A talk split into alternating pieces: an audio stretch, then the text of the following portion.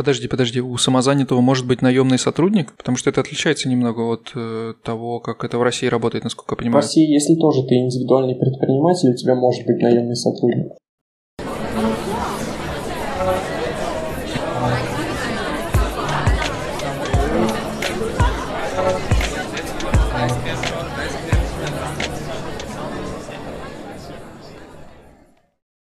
Привет, меня зовут Александр Одинцов, я работаю в Штутгарте в сфере IT. Вы слушаете 61 выпуск «Вас подкаст».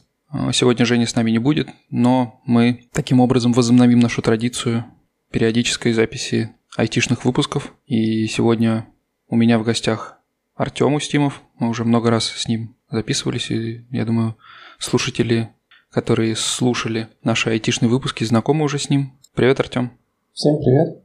И прежде чем перейти к основной теме, я теперь решил, что мы будем, наверное, в начале об этом говорить, потому что не все дослушивают до конца, и, наверное, это будет хорошая, э, может быть, идея э, сказать это в начале. У нас есть телеграм-канал, где мы публикуем анонсы наших выпусков, и иногда какие-то полезные вещи также постим. У нас есть э, YouTube-канал, где мы с небольшой задержкой выкладываем все наши выпуски в э, видеоформате. Ну и также мы есть на всех платформах, там, где вы нас сейчас слушаете, в том числе. А, если вы слушаете нас на в Apple подкастах, не забывайте поставить нам оценку, написать отзыв. Это помогает подкасту быть выше в результатах поиска, и таким образом новые люди смогут найти наш подкаст и стать счастливыми слушателями. Ну, перейдем, наверное, к теме, которую мы сегодня хотели бы обсудить. А, ну, перед тем, как обсудить тему, заготовленную на сегодня, а, давай, может быть, пару слов о том, что нового ты, насколько я знаю, был э, в длительном отпуске и наконец вернулся. Получается, ты как раз пример такого классического фрилансера, который где-то под пальмой лежит и работает удаленно. Ну да, по, по сути, это как бы не был отпуск. А, я все это время работал, ну, просто, скажем так, работал и путешествовал.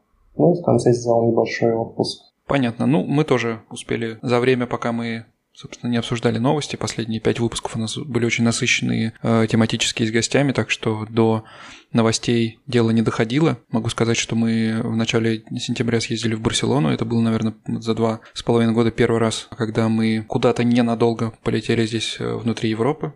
Ну, понятное дело, это, наверное, то, о чем думает каждый переезжающий, что вот ты переедешь в Европу и будешь потом каждые выходные летать куда-нибудь э, за копейки. Но на самом деле из-за того, что сейчас рейсов стало меньше, и хотя ситуация улучшается, но все равно пока цены не восстановились на уровень до ковидный, и все равно это стоит каких-то денег, э, все равно даже лоукостер плюс э, жилье выходит ну, в приличную сумму, поэтому э, каждые выходные, конечно, летать не получится, но Тут, конечно, может выручить машина, потому что, живя в любом конце Германии, у тебя открываются возможности разные. Там, живя на севере, ты можешь ездить там, в Голландию, Данию, э, Бельгию, живя на юге, в Швейцарию, Францию, Италию, что, что очень удобно, поэтому я думаю, этой осенью мы еще успеем поездить. Я на самом деле и до ковида особо каких-то низких цен на билеты не видел по Европе. А у Ryanair сейчас вообще какие-то конские цены дороже, чем у Люфтганза. Э, ну вот нам удалось в том году,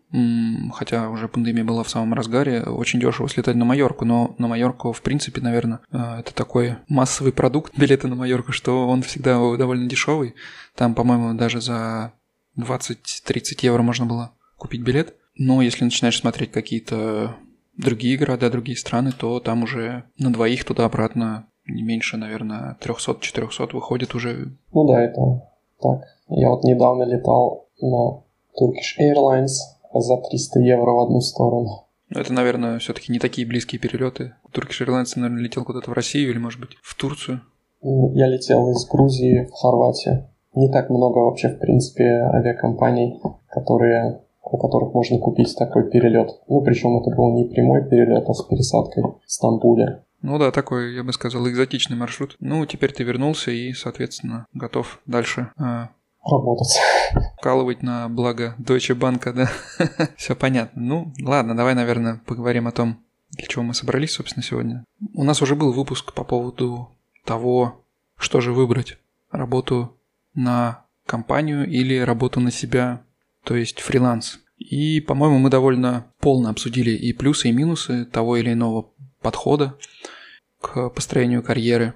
Но сегодня мне хотелось бы поплотнее обсудить фриланс, и, в принципе, как и что нужно сделать для того, чтобы начать работать по контракту на другие компании. Давай, наверное, начнем все-таки с э, того, что проведем небольшой экскурс в то, зачем это может быть нужно и что тебя сподвигло на то, чтобы заняться фрилансом. И, может быть, немного плюсов-минусов э, вот так вот коротко обозначим для тех, кто не слушал наш предыдущий выпуск. Э, ссылку на него мы оставим в описании. Ты же, по сути, работал на Deutsche Bank уже довольно давно, но до этого ты работал на фирму, которая э, уже дальше договаривалась с Deutsche Bank, э, заключала с ним контракт, а ты работал э, как сотрудник и получал зарплату, у тебя были э, отпускные, у тебя был больничный, который ты мог в случае болезни взять. И сейчас ты, по сути, работаешь сам на себя, сам отвечаешь за все свои налоги, сам отвечаешь за свои больничные отпуска. Расскажи, что вообще тебя на это сподвигло, почему ты не пошел, например, работать в Deutsche Bank напрямую как сотрудник?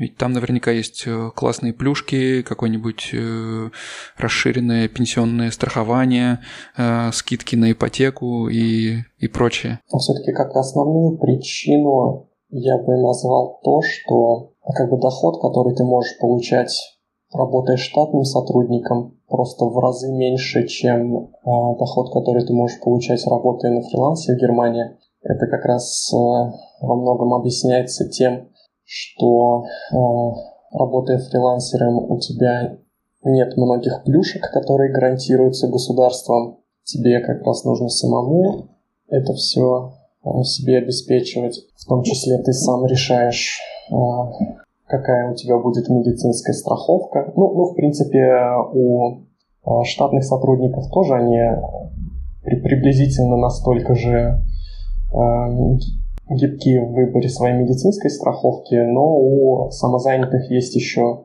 дополнительные опции, которые они могут из страховки исключить и за них не платить.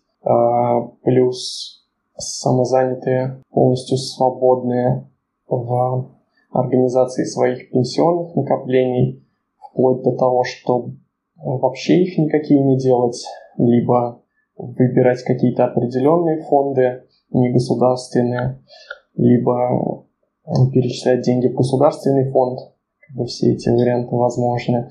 Да, ну, да, в общем, как я сказал, э, основная причина, почему я выбрал фриланс, это то, что доход в несколько раз выше, чем у рядового штатного сотрудника. Да, согласен, но, наверное, все же, если хорошо поискать, и если ты уже имеешь здесь какой-то опыт, а, я имею в виду в Германии, то в целом, наверное, а, можно найти и вполне сравнимые с фрилансом зарплаты. А, например, э, там в том же Daimler у нас можно получать, наверное, там и 100 тысяч в год, что, в принципе, после вычета налогов, э, которые платит фрилансер, э, наверное, примерно плюс-минус э, похожая сумма будет оставаться. Но, я так понимаю, здесь вопрос в том, что такую работу найти, наверное, сложнее и получить ее, чем какой-то проект, на котором ты будешь получать сравнимую зарплату. Но опять же, зарплата здесь, наверное, неправильно говорить потому что это, наверное, все-таки прибыль, с которой ты платишь налоги, с которой ты обеспечиваешь себе отпуск, больничные, и то, что у тебя остается, получается, ты можешь использовать, но опять же там, ладно, мы сейчас до этого еще дойдем, а, не все деньги ты там можешь использовать, я так понимаю, а, сразу для своих целей, не все деньги на счету компании. А, но в целом мотивация понятна, во главе угла здесь у тебя стоял э, именно денежный вопрос. От, отчасти да, но, конечно, еще все-таки работа на фрилансе дает еще какое-то ощущение свободы. Э, сложно объяснить э, это конкретнее. Э, ну, в общем, ты можешь гораздо чаще менять проекты без урона для как бы резюме. Плюс, опять же, в Германии, в принципе, процессы устройства на постоянную работу затягиваются на месяца, если это, конечно, не какой-то стартап. А, а увольнение может и по полгода идти, в зависимости от той компании, в которой ты работаешь. Ну, как бы, грубо говоря, минимум чаще всего три месяца, вплоть до полугода, что тоже не добавляет оптимизма. Ну, конечно, это красивые слова по поводу э, свободы, но смотря на наших фрилансеров, на наших э, сотрудников экстернов, которые работают э, в Декре, э, и они работают здесь уже там кто 20 лет, кто, кто 30, и ну как бы не для всех это означает свободу. Многие, э, получив какой-то хороший денежный контракт, они будут сидеть на этом месте до самой пенсии. Ну да, ну значит у них очень хороший контракт, а, при котором надо не очень много работать. Это очень удобно. Ну, с мотивацией понятно. Наверное, для многих это было бы интересным решением, в том числе и возможность, например, какой-то частичной занятости, потому что бывают проекты э, с частичной занятостью, которые можно там как-то совмещать, и, в принципе, если душа лежит к управлению бизнес-процессами и построению какой-то системы, то в дальнейшем можно, наверное, и, в принципе, э, не работать, набрать сотрудников, отдавать им, распределять между ними проекты, задачи по ним, и в целом, наверное, вполне можно жить на прибыли от этого. Но давай, наверное, для начала обозначим, кто, в принципе, может этим заниматься в Германии. А, может ли человек переехать сюда и сразу же заняться фрилансом, сразу же найти себе проекты, если он достаточно крут в чем-то, да, если он там сеньор, у него большой опыт в какой-то, например, в банковской сфере, может ли он приехать в Германию и тут же начать выбирать какой-нибудь проект от одного из немецких банков, чтобы работать э, экстерном, или все же э, для этого требуется какая-то подготовка? Чаще всего проблема заключается в том, что э, для работы на проекте тебе нужен какой-то легальный статус э, в Германии, и при этом как бы та фирма, то есть заказчик, который э, предлагает эти проекты, он э, сам факт того, что ты, ты на этом проекте будешь работать, это тебе э, не дает никакого легального статуса, то есть э, какого-то права на работу и так далее. То есть э, как бы первым пунктом э, у тебя должно быть какое-то разрешение на работу. Это может быть организовано разными способами. Скорее всего, у тебя должен быть уже постоянный вид на жительство. Это первый вариант. А потом некоторые консалтинговые агентства предлагают так называемое спонсорство. То есть они тебе помогают с релокацией, с поиском проекта, там может быть с каким-то коучингом и тому подобное но при этом потом забирают э, процент от э, твоей прибыли при работе по проектам. Но при этом фирму э, свою открыть ты не можешь, не имея здесь постоянного места жительства, насколько я понимаю. То есть все равно ты, переезжая таким способом через рекрутинговое агентство, точнее консалтинговое агентство, ты в некой зависимости от них остаешься, потому что я так понимаю, что ты через их юрлицо работаешь. Потому что самостоятельно ты юрлицо не можешь открыть, пока у тебя нет ПМЖ. Ну, кстати, на самом деле это уже, можно сказать, третий вариант, а, если у тебя есть 12,5 а, тысяч. Хотя нет, а, даже, даже, даже, даже меньше. В принципе, можно открыть в Германии какое-нибудь общество с ограниченной ответственностью, ГМБХ или УГ, и стать там гешефтсфюрером. И в данном случае у тебя будет возможность получить временный вид на жительство, с которым ты уже можешь работать и, э, как, соответственно, работать через свою же фирму. Так называемая бизнес-виза, то есть, да? Как бы у начальника фирмы есть э, право на получение именно вида на жительство временного. А, то есть это не просто виза, а именно вид на жительство. Угу, это интересно. Это такой один из, получается, способов а, переезда в случае, если у тебя там а, уже есть какие-то накопления в России, если у тебя есть какой-то там опыт большой в какой-то сфере, и, наверное, тебе не хотелось бы переезжать сюда, теряя в, теряя в карьере, если так можно сказать, да, то есть чаще всего переезжающие сюда люди, они, э, ну, претендуют на должности ниже, чем они э, могли претендовать у себя на родине. А это, наверное, такой способ как раз переехать без потерь и, может быть, даже и на следующую ступень перейти, то есть уже заработать самому на себя. И, ну, в принципе, 12 тысяч евро это не то, не то чтобы очень большая сумма. На самом деле, чтобы открыть, например, УГ, там, э, в принципе, достаточно и одного евро. Но я, честно говоря, сейчас не уверен, э, имеет ли право гешефтсфюрер именно УГ на, на временный вид на жительство. но вот знаю, что с ГМБХ так работает. Но по идее это как бы равнозначные правовые формы, но как бы с, с точки зрения закона.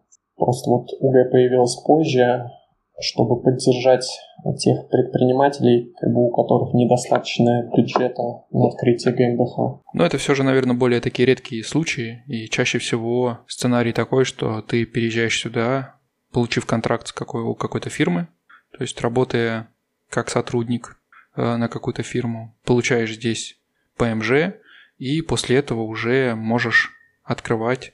Ну, кстати, хороший вопрос. Э, может ли гражданин другой страны просто открыть э, здесь э, фирму, тот же ГМБХ, имея достаточно денег? Потому что, насколько я понимаю, все же какой-то немец в этой, ну не, не то чтобы не, кто-то с правом жизни в Германии в этой цепочке все равно нужен. То есть сам человек из России вряд ли это сможет сделать, насколько я понимаю. Или я ошибаюсь? Ну, как, как минимум, чтобы открыть фирму в Германии, тебе нужно лично присутствовать в Германии и, соответственно, нужна какая-то виза, как-то нужно ее получить. А, плюс, опять же, у фирмы должен быть какой-то адрес в Германии, соответственно, тоже. А, Но, ну, в принципе, есть как бы другие компании, которые предоставляют что-то вроде виртуального адреса. То есть, ну, то есть фактически он существует, но по сути, грубо говоря, просто в виде почтового ящика. И потом эта фирма сама как бы вот эти письма там как-то обрабатывает, э, сканы тебе перенаправляет по электронной почте. Э, в общем, вот такого плана. То есть как бы это тоже. И опять же, э, все равно, по-моему, там еще требуется какое-то доказ... доказательство, что для ведения бизнеса фирмы тебе действительно необходим вид на жительство в Германии, то есть что э, фирмы невозможно управлять, ну, доказать, что фирмы невозможно управлять из-за границы, то есть как бы тоже там, скорее всего, придется пободаться, не так, не так просто это все провернуть.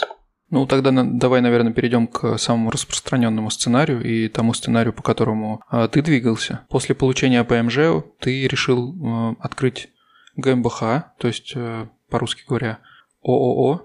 Ну да, ну, конечно, не так все быстро. Изначально я решил а, просто зарегистрироваться как частный предприниматель, а, и, в общем, так и сделал. Это происходит довольно-таки быстро по сравнению с а, открытием фирмы, потому что, чтобы открыть фирму, там нужно несколько месяцев, чтобы пройти все этапы. А для регистрации самозанятости полный процесс, я думаю, где-то идет около двух недель приблизительно, что тоже, в общем, не так-то быстро. Ну, то есть, э, на самом деле, изначальное заявление там можно подать за день, и э, считай, с этого момента ты как бы уже можешь работать на законных основаниях, но при этом потом тебе в течение какого-то времени будут приходить бумажки из всяких э, госорганов, которые тебе нужно будет заполнить дополнительно.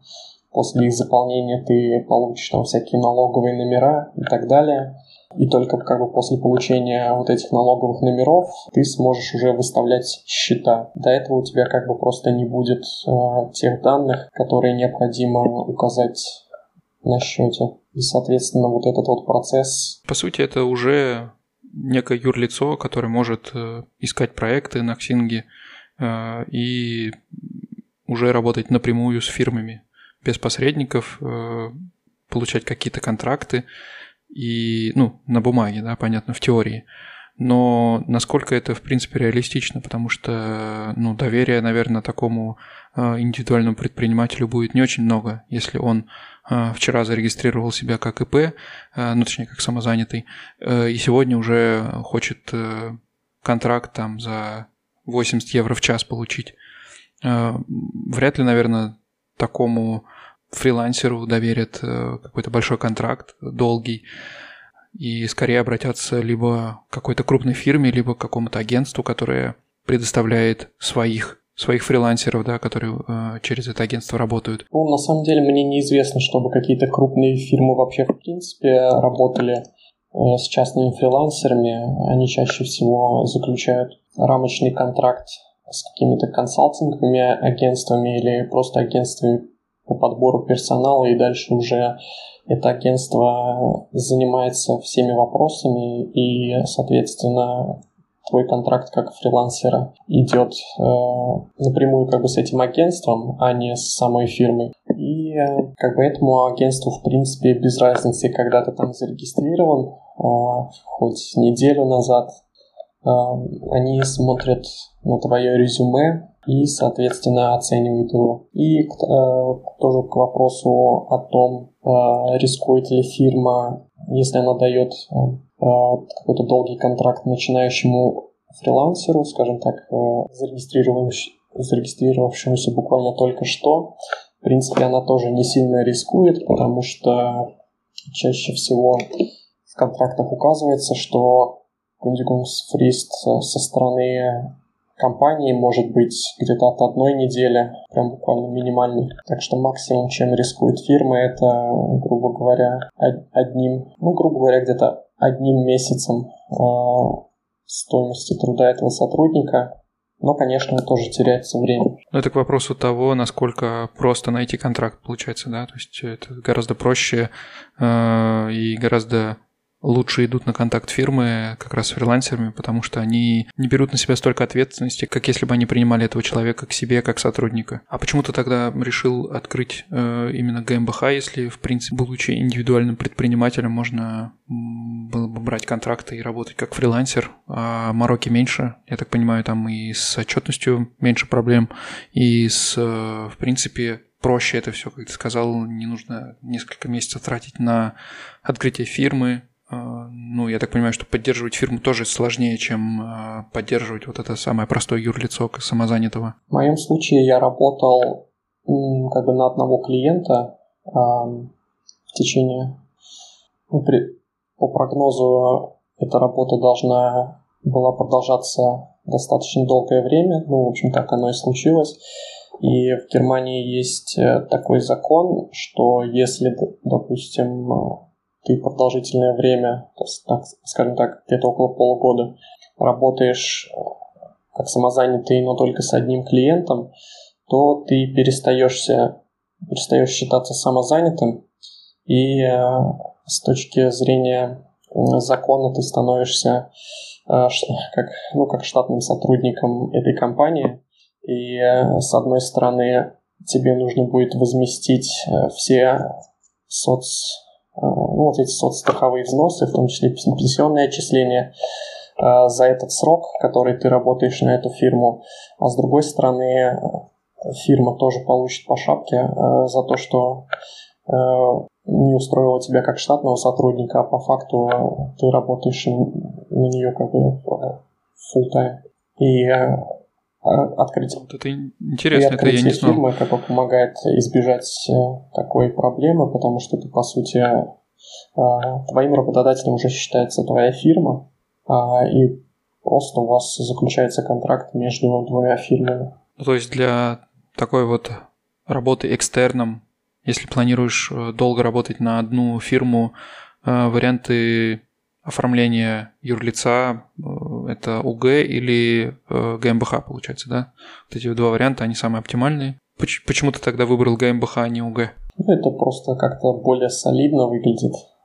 Ну, скорее всего, поэтому. Ну, это первая причина. А во-вторых, а, в конце концов, когда ну, ты зарабатываешь, ну, тебе нужно, если ты заработаешь определенную сумму, а, УГ как бы по закону обязана все равно преобразоваться в ГМБХ, и это связано с дополнительными расходами, поэтому как бы я не видел в этом смысла и сразу открыл ГМБХ.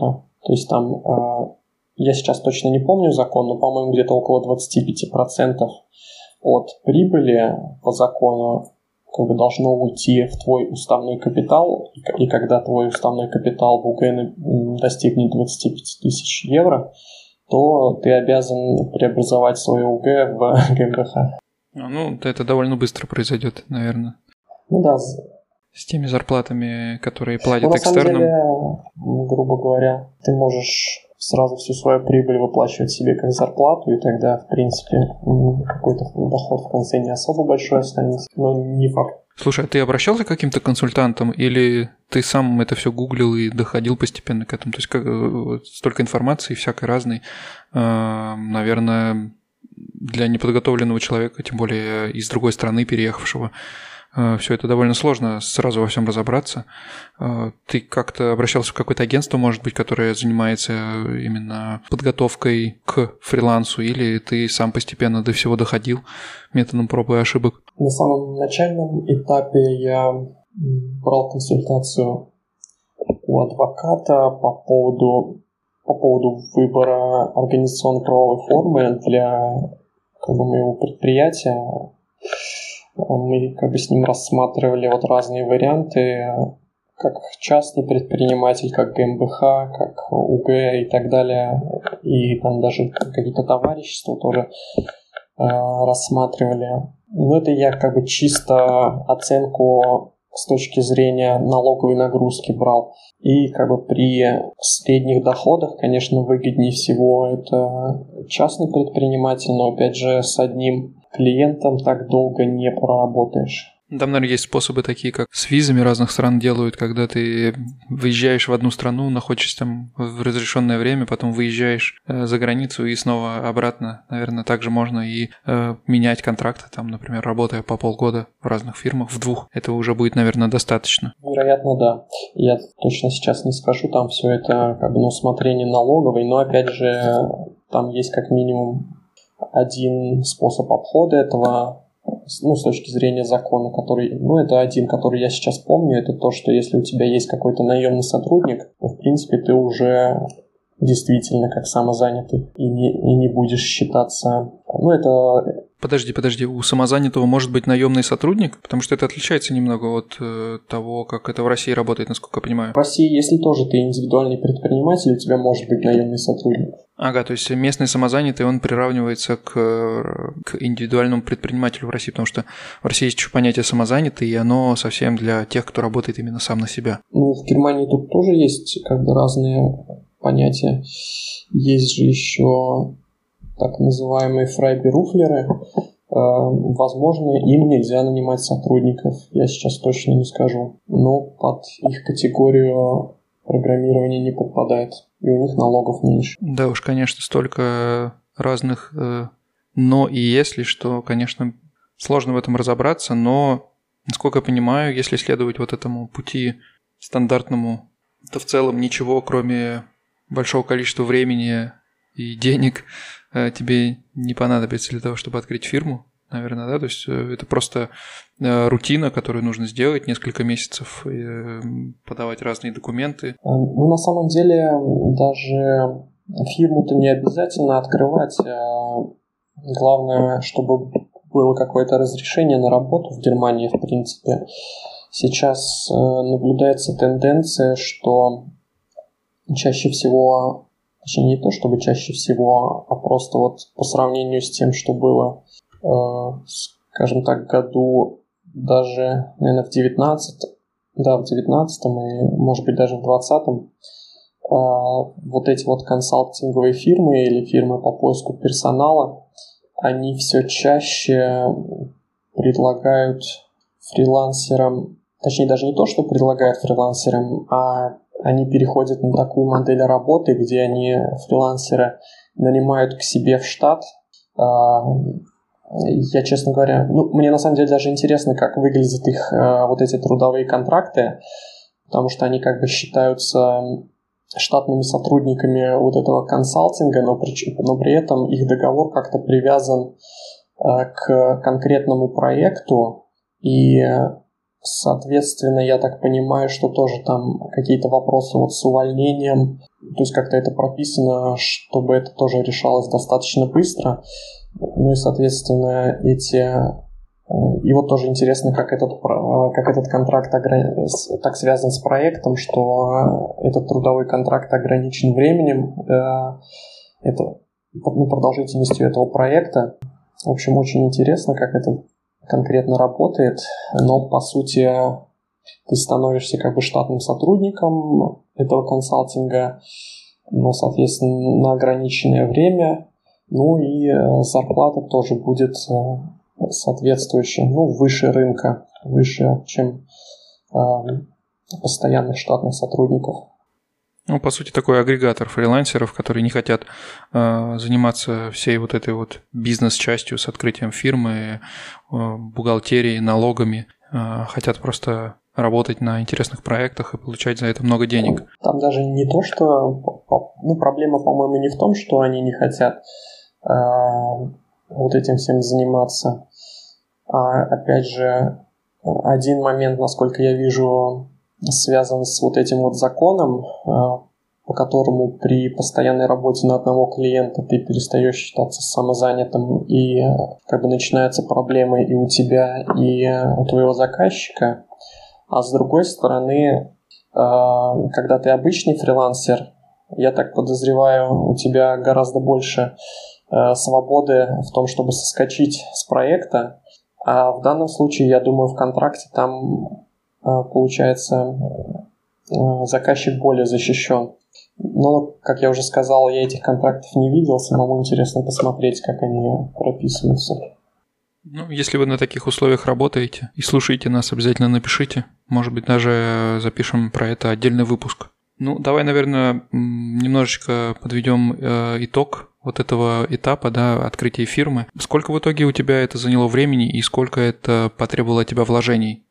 Само открытие фирмы. Где-то приблизительно три месяца, а, но там у меня достаточно много было правок по уставу компании, а нотариальная контора, у которой я как бы заказывал а, этот устав, достаточно долго эти правки вносила, э, как бы чисто, наверное, только месяц ушел на то, чтобы подготовить э, вот этот э, устав компании в том виде, э, который бы меня устроил. Это первый момент. Потом э, как бы утверждение вот этого устава, ну то есть как бы заверение его у нотариуса, это проводится все достаточно быстро. И потом передаются документы о как бы внесении этих всех уставных документов компании в так называемый Handelsregister, э, который в каждом суде, в общем, свой. Там, допустим, ну, грубо говоря, у, у кажд... в каждом районном центре есть суд, и у этого суда есть свой Handelsregister, куда вносится информация о всех компаниях. И эм, Соответственно, вот это внесение тоже длится где-то от двух недель. Ну так, где-то около двух недель приблизительно. В принципе, не особо долго. И потом, опять же, фирму нужно зарегистрировать в налоговой. Это тоже, причем только после внесения вот в этот Handelsрегистр, что тоже длится где-то около двух недель до тех пор, пока ты получишь все там налоговые номера и так далее. И в итоге вот в сумме а, у меня получилось где-то около трех месяцев, чтобы а, получить все необходимые документы так, чтобы я мог уже выставлять счета. И плюс, а, если для самозанятого ты достаточно легко можешь открыть счет, для фирмы, чтобы открыть счет, тебе тоже нужны будут уставные вот эти документы, уже все оформленные у нотариуса, и только после этого ты можешь открыть счет фирмы для фирмы. А, да, и по стоимости, в принципе, а, как бы минимальная сумма для уставного капитала ГМБХ по закону это 25 тысяч евро, но при открытии ты имеешь право внести только, ну, только 50%. То есть имеешь право не вносить 25, а только половину, как бы что упрощает дело. А, и, по сути, с вот этих вот 12,5 тысяч э, ты можешь оплатить нотариуса как бы уже со счета фирмы, а, но при этом при внесении в Handelsregister а, это платится, по-моему, отдельно. Я, честно говоря, даже не помню сейчас, как я платил, со счета фирмы или отдельно. Не, наверное, тоже со счета фирмы я это оплачивал. А, да. Да, то есть э, вот эти все расходы, связанные с открытием фирмы, ты имеешь право оплатить со счета фирмы, то есть вот, из вот этого уставного капитала 12,5 тысяч евро. То есть, по сути, 12,5 тысяч евро. То есть, по сути, все траты в 12,5 тысяч евро как раз вымещаются, то есть в этот уставной капитал. Да. А ты должен потом эту вторую половину когда позже внести или... В принципе, ее можно вообще не вносить, если, а, если как бы ты не потратил весь этот уставной капитал.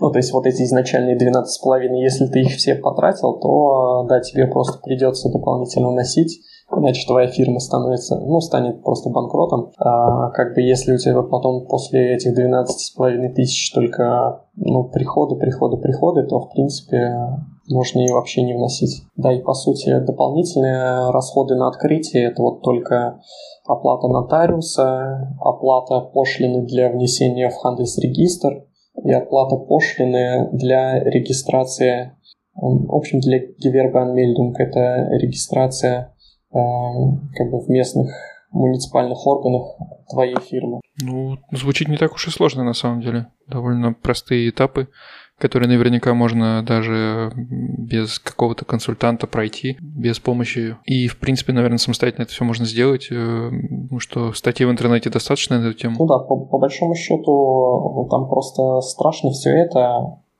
как бы страшно все это выглядит, но э, в принципе практически если, если ты не хочешь сам писать устав компании, то все это может сделать нотариус.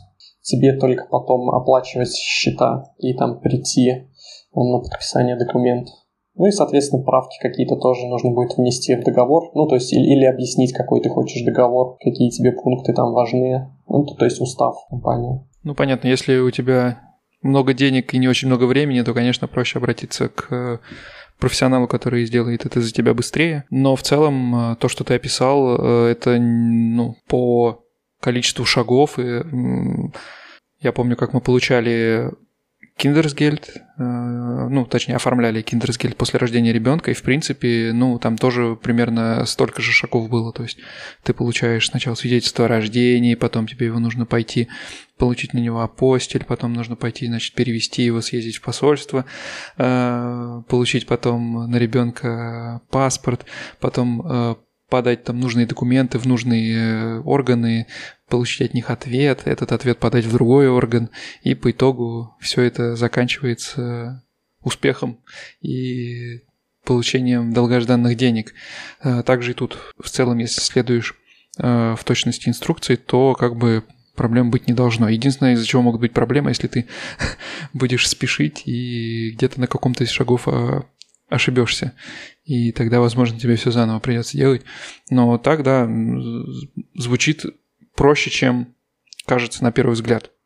Ну да, там единственное, что просто нужно будет достаточно долго ждать между этими этапами, пока эта бюро- бюрократическая машина будет э, раскручивать свои шестеренки. Ну и, как сказал, э, как бы к нотариусу нужно будет обращаться в любом случае, но, в принципе, ты можешь прийти к нему со своим уставом, и тогда его услуги будут, ну, грубо говоря, где-то евро на 200 подешевле, но тоже я как бы так не пробовал. Не знаю, там может быть, возможно, такая теоретическая ну, то есть, может быть, так в теории, что ему, допустим, твой договор не понравится, и все равно он в итоге будет что-то переделывать, и э, в итоге деньги за это возьмет. Э, ну, так чисто из, из российского опыта в Германии, может быть, э, таким, такими вещами не занимается. Но, в принципе, я просто решил, э, как бы, пускай нотариус все это сделает, чтобы потом не было каких-то придирок а, такого плана. Ладно, значит, фирму мы открыли, у нас есть там название, у нас есть налоговый номер, который мы, с которого мы можем выставлять счета, у нас есть строчка в реестре компаний, и у нас есть мы, как сотрудник этой фирмы. А что дальше? Какие шаги нужно сделать, чтобы, наконец, э, зарабатывать свои горы денег, работая по контракту на какую-нибудь э, богатую фирму? Да, ну еще счет, да, ну счет тоже я упоминал, еще счет открыли ко всему тому, что ты э, перечислил. А то без этого не получится получать гору денег. И ну, под, подожди, давай на счете еще чуть-чуть остановимся. Я так понимаю, вот этих вот э, прекрасных интернет-банков для организаций, как в России, э, которые, ну, часто рекламируют там тот же Точка или, э, по-моему, у Тинькова тоже есть какие-то предложения для э, предпринимателей. Э, тут такого нет, и тут это все э, вот максимально по, по-немецки алдово ты открываешь обычный счет в каком-нибудь банке, э, куда тебе нужно лично ходить, э, подписывать бумажки? Или есть какие-то более современные решения, как э, в потребительском банкинге? На самом деле в Германии, в принципе, есть достаточно, ну не знаю, большое небольшое, но, в общем, как бы определенное количество стартапов, которые предоставляют счета для компаний, в том числе мы открыли счет тоже в одном из стартапов, хотя, конечно, тоже это было несколько очково, э, как, как какой-то уже немецкий, э, э, грубо говоря, менталитет проступает. Хочется какой-то банк, вот куда ты можешь прийти, тем более, когда вопрос, когда дело касается фирмы. Но в итоге мы решили рискнуть в какой-то мере рискнуть и открыть счет в одном из стартапов. Есть, э, я не знаю, э, слышал ли ты э, про такой, такую платформу для построения, скажем так, банков. То есть есть, есть такой банк, Solaris Bank, он предоставляет банковские услуги как сервисы. И стартапы, э, ну, прям просто огромное количество стартапов есть берлинских, которые поверх этого банка как сервис строят свои дополнительные банки. Э, ну, то есть, да. То есть, по сути, ты клиент банка Solaris, э, Solaris Bank, но вот эти стартапы надстраивают на его опишках как какие-то свои фронтенды, и так далее, и получаю как бы свой отдельный банк. И вот таких э, как бы много. Мне кажется, по-моему, даже... Но при этом они не зарегистрированы как ну банк. Да, при этом у них нет финансовых лицензий каких-то. Вот э, все финансовые лиц, лицензии э, идут как бы через банк э, вот этот Solaris. Ну, я вот слышал про Pleo. По-моему, это как раз один из таких стартапов. Они предоставляют вот эти фирмен-картен, которые Э, как раз позволяют расплачиваться, по-моему, с... Ну, в том числе расплачиваться с деньгами со счетов фирмы. Ну, я так понимаю, как раз это, наверное, один из таких э, стартапов, позволяющих э, счет для фирмы открыть. Ну вот в том числе... Ну, интересно, что... Да, хотел просто сказать, в том числе неоднократно упоминаемый здесь Vivid Money тоже построен как бы вот на сервисах вот этого Solaris банка. Mm, это интересно, потому что многие вот эти вот стартапы немецкие, ну, не только немецкие, в принципе, европейские. То есть Кларна, она же, по-моему, не немецкая, а, но у нее, насколько я понимаю, есть свой финансовый институт. А, там, например, тот же, по-моему, PaySend даже, в том числе как банк сейчас выступает, он там свои карточки выпускает. И, в принципе, все такие крупные стартапы, они все же стремятся именно как финансовый институт выступать. А здесь, как ты говоришь, целая куча стартапов, которые, по сути, представляют тебе просто доступ к другому банку а, через себя. Это интересно, что их, ну, что их не один, этот стартап, и что всем есть место с учетом того, насколько немцы консервативные, и наверняка не каждый немец, который хочет открыть счет для фирмы, пойдет к такому стартапу. По сути, все эти стартапы нацелены на экспатов, по большому счету. Как бы немцы, скорее всего, к ним и не идут. Ну и открыть счет, наверное, в таком э, виртуальном банке проще, да, меньше бумажной работы, все, наверное, можно сделать удаленно, поэтому, ну, наверное, проблем с этим возникнуть не должно. Ну да, это все делается онлайн, но как бы требования все те же, что и всех остальных банков. Нужно все уставные документы, заверенные у нотариуса. Но тут как бы в отсканированном виде им просто загружаешь потом После внесения фирмы в Хандельс-регистр тоже им нужно выписку из Хандельс-регистра, а, что это, что фирма внесена и так далее. То есть все очень серьезно. Просто так э, счет для фирмы без фирмы самой ты не откроешь никак. Ну, это, было, ну, это в принципе логично. Ну, вот я не знаю. Договориться с компанией о том, что они тебе по номеру телефона скинут деньги за месяц, наверное, не получится, да? К сожалению, да. А, ну что ж, смотри, у нас есть фирма, у нас есть счет. Э, сразу вопрос. Мы этой фирмой а, можем оказывать только определенный вид услуг или э, если мы в дальнейшем захотим, например, например, разрабатывать какое-то приложение в рамках этой фирмы, да, или э, какой-то продукт э, развивать, или, может быть, вообще сменить сферу деятельности, насколько это возможно. И если ты открыл эту фирму, насколько ты дальше привязан к сфере своей деятельности текущей, да, то есть оказание IT э, услуг, IT-консалтинга для других фирм. Вообще, как раз вот в процессе составления уставного э, договора фирмы, устава фирмы, ты там указываешь э, направление вида деятельности этой фирмы, э, но при этом прописывается ну, чаще всего тоже такой пункт, что э, любые виды деятельности, которые способствуют вот этим основным видам деятельности, как бы тоже разрешены. И я, честно говоря, не знаю, как бы, насколько это будет проблема, если у фирмы фирма зарегистрирована под одним видом деятельности, но на самом деле занимается она как бы чем-то другим. Вот не могу сказать. Возможно, у налоговой какие-то могут быть вопросы по этому поводу. Э, но, в принципе, если ты за уши не сможешь вот этот другой вид деятельности притащить к тому, что это способствует как бы основному виду деятельности, то, возможно, какие-то проблемы будут. Но вот, честно говоря, точно сказать я не могу.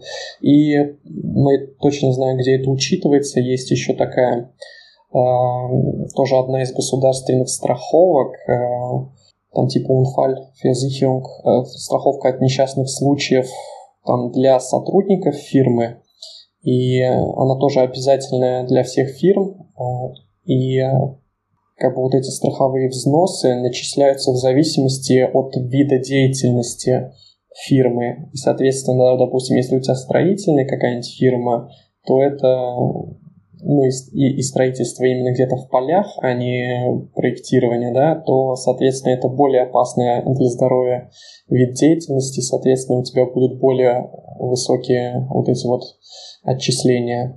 Ну и для таких вот компьютерных фирм, я так предполагаю, они поменьше, потому что в основном все просто сидят в офисе, и э, вероятность какого-то несчастного случая поменьше.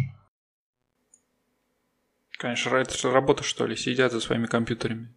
Что-то там пишут какие-то какие-то коды. То ли дело настройки. Но в целом, наверное, если в рамках IT-сферы, э, то проблем возникнуть не должно, если э, ты работал фрилансером на какую-то фирму, а потом решил развивать свой стартап, наверное, в принципе, э, можно и в рамках вот этой вот открытой ГМБХ или, ну, наверное, да, здесь только уже в рамках ГМБХ можно будет, наверное, заниматься этим стартапом, нанимать сотрудников, и я думаю, что проблем возникнуть не должно.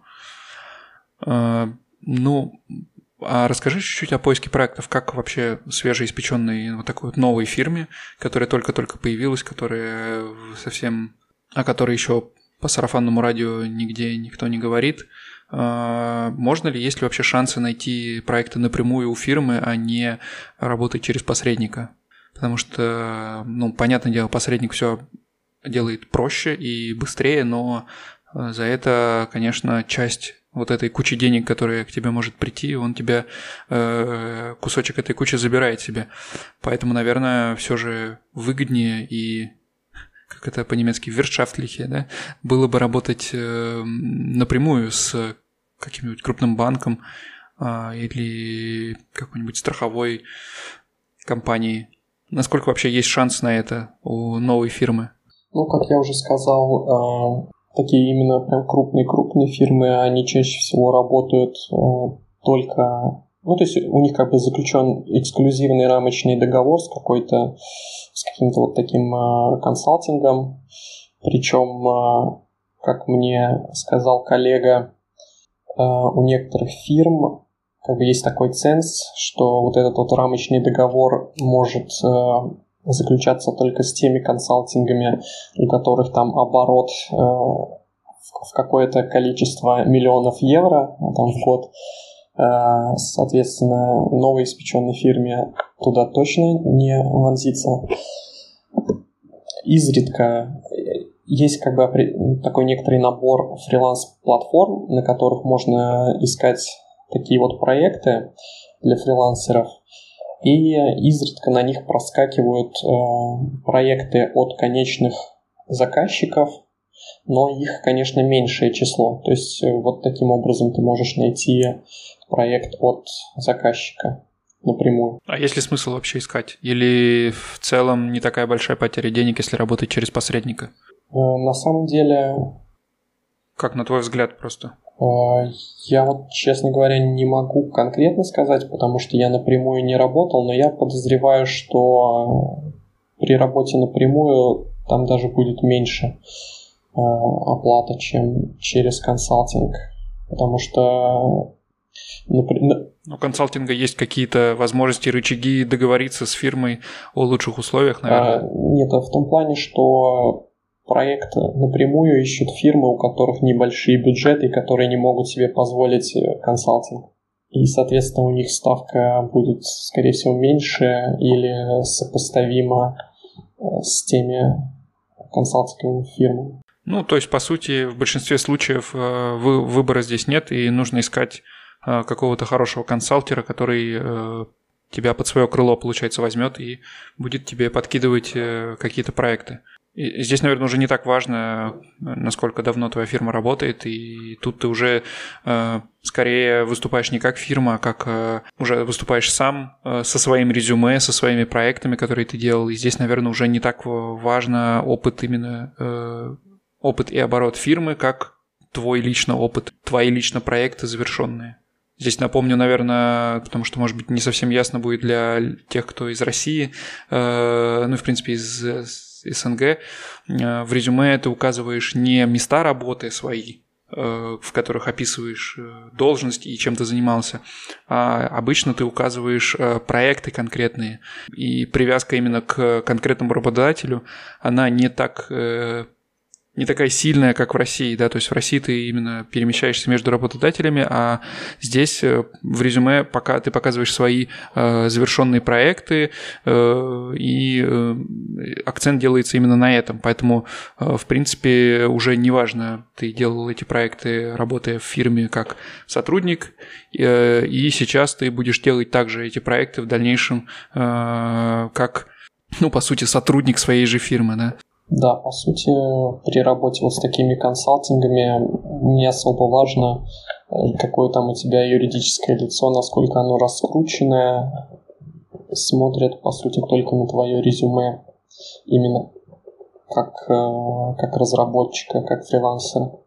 Ну, конечно, если э, и ты еще сказал, что вот консалтинг типа берет тебя под крыло и так далее по крайней мере, под, по, нач, поначалу это точно не так.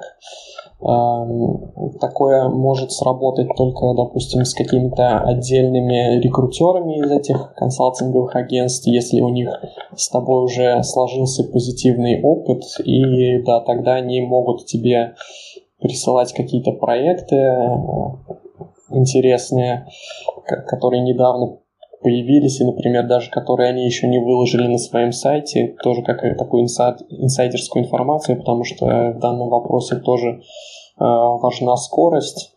Э, чем быстрее ты, э, твоя заявка э, на проект появится, тем более вероятно, что она как бы войдет в финальный, финальный топ э, резюме, которые будут уже представлены непосредственно Э, заказчику, из которых он уже будет выбирать, кто ему интересен, с кем он хочет провести собеседование и так далее. И поначалу, когда с каким-то определенным ну, если ты только начинаешь, у тебя получается, что ни, с каким рекрутером как бы контакт вот таким образом не налажен, совместных успешных завершенных проектов нет, и поэтому как бы все рассматривают тебя как э, ну, в общем, никто не будет тебя брать под крыло, а как бы сам бейся как хочешь. Ну, то есть э, с большими деньгами приходят э, и большие риски, насколько я понимаю. потому что потеряв один проект, э, ты уже дальше сам ответственен за то, чтобы найти себе следующий проект, чтобы, остаться, чтобы не остаться без денег. Да, да. И, соответственно, я предполагаю, что если проект э, будет как-то неудачно завершен, то может и закрыть, ну, как минимум один рекрутер может уже не захотеть с тобой работать, э, а может быть даже и весь консалтинг, э, через который этот проект был проведен. Ну и давай, наверное, пару слов про будни такой фирмы, то есть э, страшное слово бухгалтерия, страшное слово выставление счетов, насколько это на самом деле страшно, э, или все так же, как с открытием фирмы, на деле оказывается проще, э, чем представляется? Вообще у тебя остается время-то на программирование, или ты все счетами и, и налогами занимаешься своими? На самом деле на фирме Конечно, я думаю, что реально без налогового, без бухгалтера, без налогового консультанта все это самому делать, но я так не делаю. У меня есть э, налоговый консультант по совместительству, бухгалтер, и он как бы все делает, э, потому что там, насколько я понимаю, как минимум нужны вот эти вот программы э, для управления офисом, и, соответственно, для них нужно покупать э, лицензии. Я знаю, какие программы. Один, один из бухгалтерии подойдет? А, нет, нет, нет. Ну, тут какие-то там LexOffice, что-то такое в Германии, и я, честно говоря, не знаю. А, но, в общем, да. И э, я так подозреваю, что купить лицензию на такую программку будет подороже, чем э, взять вот так вот э, налогового консультанта, потому что, по сути, что для фирмы э, он сейчас делает, это ну, раз в месяц э, делает расчет для социальных взносов и зарплат, и, соответственно, вот эти зарплатные квитки присылает и передает вот данные в, в кранкинкассы, э, сколько, сколько им нужно снять э, со счета компании денег для страховых взносов сотрудников, то есть они тоже снимают это все через last шрифт э, и, соответственно, и пенсионных отчислений, э, плюс, опять же, передаются данные в налоговую, сколько нужно снять со счета компании денег э, в качестве налога на зарплату, плюс и плюс раз в квартал он делает квартальный отчет по НДС, и, соответственно, этот НДС тоже раз в квартал снимается. Э, счета я выставляю сам, в принципе, там ничего сложного нет. Э, и как бы если работать как индивидуальный предприниматель, то там, в принципе, можно все самому делать. Может быть, только там годовой отчет э, самому сложновато будет, и, по крайней мере, первый раз, наверное, точно нужен будет консультант. А вот такие ежемесячные отчеты как бы без проблем можно самому. С ГМБХ, конечно, все гораздо сложнее, и там все-таки, я думаю, без э, бухгалтера-консультанта вывести будет э, сложновато. Ну, то есть, как минимум, нужно будет программы необходимые. Э, и я не знаю, сколько они стоят, но, скорее всего, дешевле будет нанять вот такого консультанта. В целом, надеюсь, что мы какое-то впечатление и как-то хоть немного эм, этот процесс описали. Я думаю, что более подробно можно всю информацию найти в открытых источниках. Ну а если есть какие-то конкретные вопросы к Артему, смело задавайте их в комментариях к этому выпуску э, или через бота подкаста. Э, и я думаю, Артем будет не против ответить, если он сможет, и, может быть, даже Э, помочь. И последний вопрос. Набирает ли твоя фирма сотрудников сейчас? А то, может быть, ты сейчас еще и прорекламируешься. Найдем да, тебе сейчас как, людей, как только хотел будут сказать, работать на проектах. Только хотел сказать бонус для тех, кто дослушал до конца. А, если, если у вас есть желание а, начать, а, скажем так, работать на фрилансе, изначально, изначально как бы более как наемный сотрудник, плавно переходя полностью фриланс, может быть, даже с открытием своей фирмы, то как бы моя компания может э, предоставить помощь в этом, а именно э, если вы проживаете не, находитесь не в Германии, то это возможность релокации в Германию э, и помощь с поиском проектов. Но э, требуется знание немецкого языка и английского, либо хотя бы одного из них, но как бы немецкий более предпочтительно, либо желание изучить язык, как бы более подробную информацию можете как бы узнать у меня конкретно. Я думаю, какие-то контактные данные мы разместим э, в, в описании к этому подкасту. Да, в общем, вот как-то так. Ну ты хоть название фирмы-то назови, а то как тебя люди искать-то будут? Ну, пусть ищут по имени. Но я говорю, контактные данные разместим. Ладно, конечно, все, все данные оставим в описании, пишите Артему, и это отличный способ начать работать в, на проектах экстерном, и, в принципе, для тех, кто боится самого вот этого факта переезда, боится самого факта поиска работы э, и контакта напрямую с работодателями, это, ну, Э, такое хорошее упрощение э, этого процесса, потому что, ну, и мы, и я, и Артем, э, и многие наши гости, которые были э, у нас э, да, ранее, они все переезжали таким способом и сейчас продолжили свой карьерный путь уже, ну, каждый своим путем, так скажем. Но как э, такая точка входа э, и способ переезда действительно звучит неплохо, тем более Артем э, хороший друг нашего подкаста, так что э, к нему э, ну, доверие, по крайней мере, больше каким-то, чем каким-то неизвестным э, фирмам-однодневкам, которые предоставляют такие же услуги. Спасибо, Артем, что зашел и рассказал так подробно о всем этом пути. Как я уже сказал вначале, не забывайте ставить оценки, отзывы, все как обычно, все контакты в описании этого выпуска. И всем пока, до следующего раза. Всем пока.